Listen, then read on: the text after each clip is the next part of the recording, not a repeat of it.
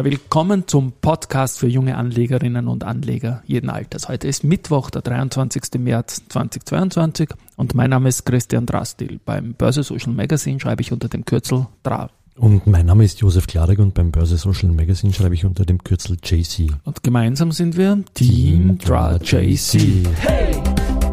Team DRA JC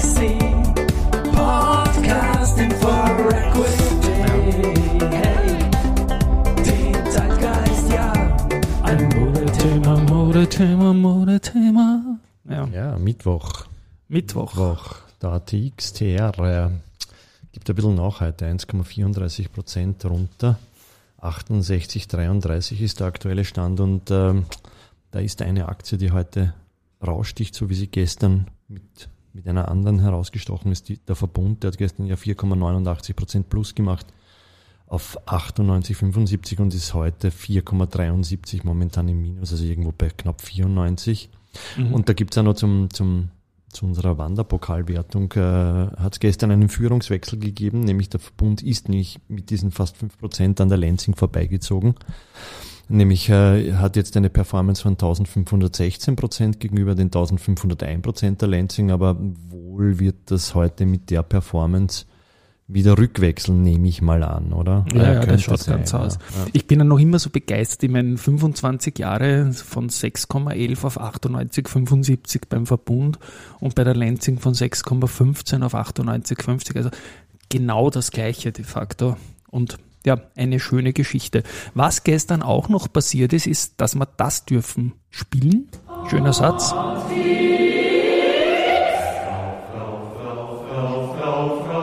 Dass wir das dürfen spielen. Sehr deutscher Drastil. Ja. Aber wir dürfen spielen, denn die AT&S, die hat neues Alltime High erzielt.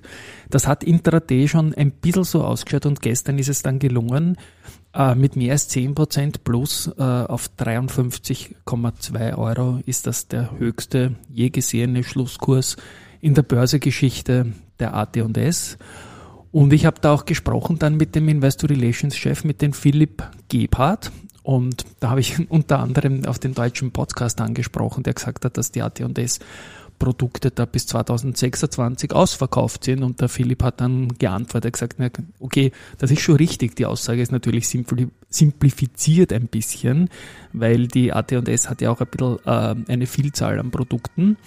Aber sie erwarten trotzdem für 2026, dass trotz des Ausbaus in China und Malaysia, äh, wo seit drei Milliarden Euro investiert werden, und der Investitionen der Wettbewerber auch, die Nachfrage nach den hochwertigen ABF-Substraten, die Kapazitäten wohl noch übersteigen werden, auch im Jahr 2026. Bei der Gelegenheit haben wir uns ein bisschen ausgetauscht. Alles gut natürlich bei der AT&S. Die, die haben natürlich jetzt noch ein bisschen eine, eine kleine Ruhe, weil währenddem alle Unternehmen äh, jetzt ihre Geschäftsberichte fertig kriegen müssen, hat die äh, AT&S mit dem schrägen Geschäftsjahr jetzt erst das Q3 und war nicht ganz so im Stress wie alle anderen, aber das kommt dann halt jetzt bei denen. Dafür haben sie äh, anders als die asiatischen Peers natürlich die Ukraine-Krise als österreichisches Unternehmen und Österreich war da ein bisschen in der geopolitischen Sippenhaftung natürlich, auch wenn die AT&S da gar kein Exposure gehabt hat, betroffen jetzt von den Verwerfungen von Ende Februar und Anfang März. Aber es gibt halt kaum ein Unternehmen in der Größenordnung, das so zuversichtlich jetzt die Wachstumsstory immer wieder bestätigt hat. Und ja, insofern, man sieht es auch an den Analysten, Coverages, die wir gestern genannt haben, da sind wir schon fast bei 100 Euro um, dass die Aktie da nach wie vor gefällt. Und die gestern war auch ein kleiner Milestone, nicht nur Alltime High, sondern natürlich mit Alltime Highs auch die, die zwei Milliarden äh, Marktkapitalisierungshürde, die im Unternehmen sehr, sehr wichtig ist und die man einmal schon kurz gesehen hat. Die hat man gestern dann wieder gesehen und ist jetzt über zwei Milliarden Euro Marktkapitalisierung. Und da, da war der, der Philipp Gebhardt gemeinsam mit dem Vorstand, mit dem Peter Schneider äh, auf virtueller Roadshow. Gerade als das passiert ist, ist es natürlich immer nett, wenn man das parallel zu Investoren gerade sagen kann. Ja. Und der Kurs jetzt, sage ich noch, nach den gestrigen 11 Prozent gibt es ja heute um 1,4 Prozent nach. Also das ist de facto mitten Marktumfeld und nach so einem Anstieg. Genau, irgendwo bei 250 Mitte sind wir jetzt. Ja. Eigentlich fast gar nichts, ja. Ein kleines Erratum möchte ich noch bringen ja. zu gestern. Und zwar, es war ja nicht ganz falsch, aber es ist ein, ein wir haben ein, ein Leser hat gemeint, dass du gestern die Betonung gesagt hast, die Post hat von Barclays das Kursziel von 40 auf 30 zurückgenommen. Da ist irgendwie die Aktivität halt bei, der, ja. bei der Post halt gelegen, aber man hat natürlich gewusst, dass Barclays die Post zurückgenommen hat, aber bei der Gelegenheit ist, äh, ist eine Auflage dafür etwas zu bringen, was ich eigentlich immer schon bringen wollte. Wenn es jetzt heißt, zum Beispiel jetzt frei erfunden, ja, stimmt nicht, aber jetzt aktuell, aber könnte irgendwann einmal gestimmt haben, dass die Raiffeisen sagt, Semperit ist ein Sale. Ja, und Semperit dann so angefressen ist, dass die am nächsten Tag sagen, ja, Raiffeisen ist auch ein Sale, wir haben uns das angeschaut und so weiter und so hin und her. Das ist noch nie gekommen, aber warum, warum eigentlich nicht, dass auch Unternehmen einmal Banken analysieren? Könnte mal sein. Ne? Und so weiter und so fort. Und dann noch was, Entschuldigung, ja. du wolltest schon ausholen, aber was ganz ähnliches noch. Ähm, ich war ja dran an der RHI Magnesita, die war ja vor zwei, drei Wochen nicht mehr handelbar bei Lang und Schwarz und damit auch nicht bei Wikifolio.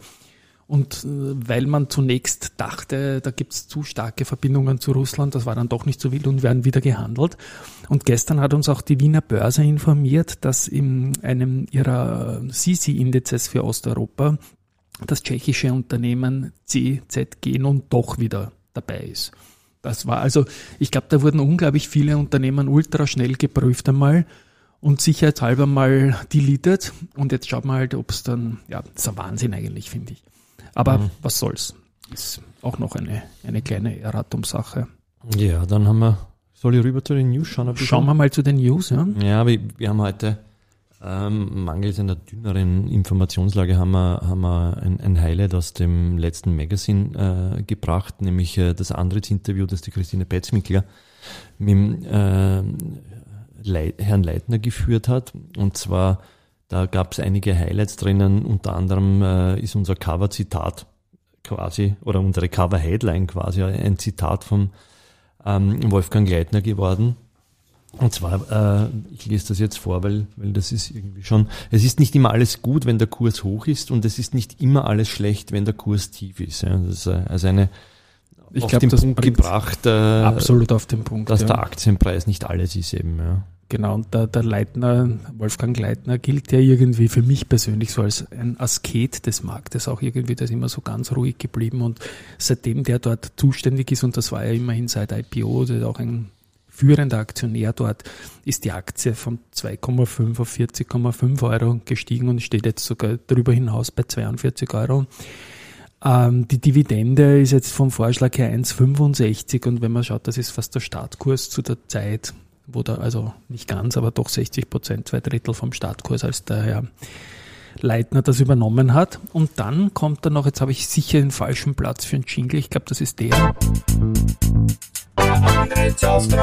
Eine Überraschung, weil es gibt nämlich keinen anderen. Genau, ich wollte nämlich gerade sagen, genau. ich, das ja, genau. jetzt überrascht. Ich, Na, ich habe jetzt gesagt, ich hoffe, ich, ich Antrittsauftrag, ich hoffe, dass keinen Antrittsauftrag, nämlich EKO Capital LLP hat, dass sie keinen Auftrag bei der Antritts haben, weil die haben nämlich einen Short äh, gemeldet in der FMA-Datenbank.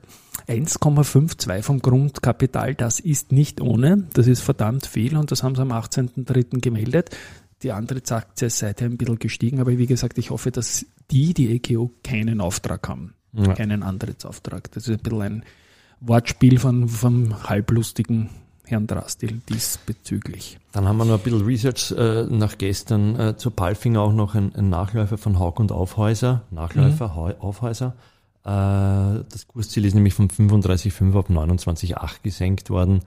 Ähm, und das ist jetzt im Moment, da ist die Palfinger heute nach den gestrigen fast 8 Prozent äh, steht sie bei null in etwa, also bei knapp 25. Also mhm. ja, also noch ein bisschen Upside da, aber, aber ist natürlich schon deutlich zurückgenommen, das Kursziel nach, nach der Gewinnwarnung offensichtlich auch.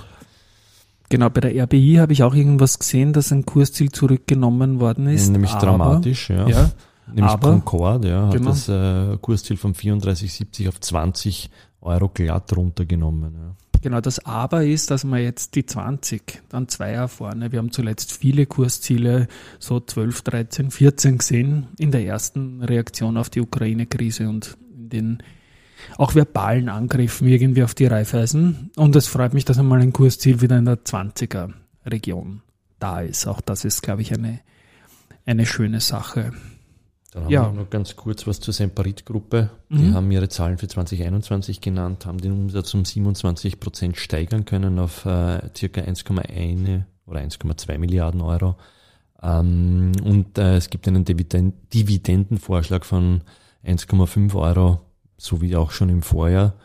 Und äh, Ausblick, siehst du was? Der Ausblick, da haben schon in der Vorwoche eigentlich eine kleine Gewinnwarnung gegeben mhm. und diese Gewinnwarnung jetzt eigentlich bestätigt, äh, weil es nämlich im Original heißt, äh, dass der Ausblick höchst ungewiss ist und so weiter und so fort. Mhm. Aber ich finde trotzdem 1,5 äh, Dividende bei Kurs 24 hoch ist eine satte Rendite für einen Ausblick, der jetzt nicht so mächtig ist, macht die Aktie schon spannend irgendwie und auch die Baderbank ist da ein bisschen optimistisch und hält an der Kaufempfehlung fest. Also das ist durchaus optimistisch, kann man sagen. Ja. Ja, und bei der Föstalpine zum Schluss haben geht es zum einen um News, um eine klimafreundliche Stahlproduktion, also ähnlich wie bei der OMV, dass man da halt klimafreundlich als Industrieriese tut. Und auf der anderen Seite wird der Wolfgang Eder, der langjährige CEO, der damals als Investor Relations Chef 1995 die Aktie an die Börse gebracht hat, dann Vorstand geworden ist, dann CEO, wird jetzt Aufsichtsrat. Also das ist natürlich nicht gleich passiert. Da gab es eine Cooling-Down-Periode, dass man nicht gleich mhm. als Vorstand sich dann selber überprüft, sondern dazwischen noch ein Loch hat von ein paar Quartalen. Und ja, ist zum Beispiel, ist glaube ich eine gute Sache fürs Unternehmen, weil der Wolfgang jeder kennt das Unternehmen wie seine Westentasche. Ähm, hat nicht jeder positiv kommentiert. Ich glaube, der, der Rupert Heinrich Staller, der streitbare Investor, ich stehe auf ihn, hat, hat irgendwie gemeint, das ist ein alter Mann. Ob das das richtige Signal ist und so weiter und so fort. Okay, aber jedenfalls ab 1. April dann ist er Aufsichtsrat. Ja, das war zu erwarten und aber wie gesagt, Cooling Down auch gut, dass du dich eben nicht gleich selbst kontrollierst nachher. In diesem Sinne, dann ja, ja. haben wir heute kleine Konsolidierung. Hoffen wir, dass alles gut wird und Baba. Ciao.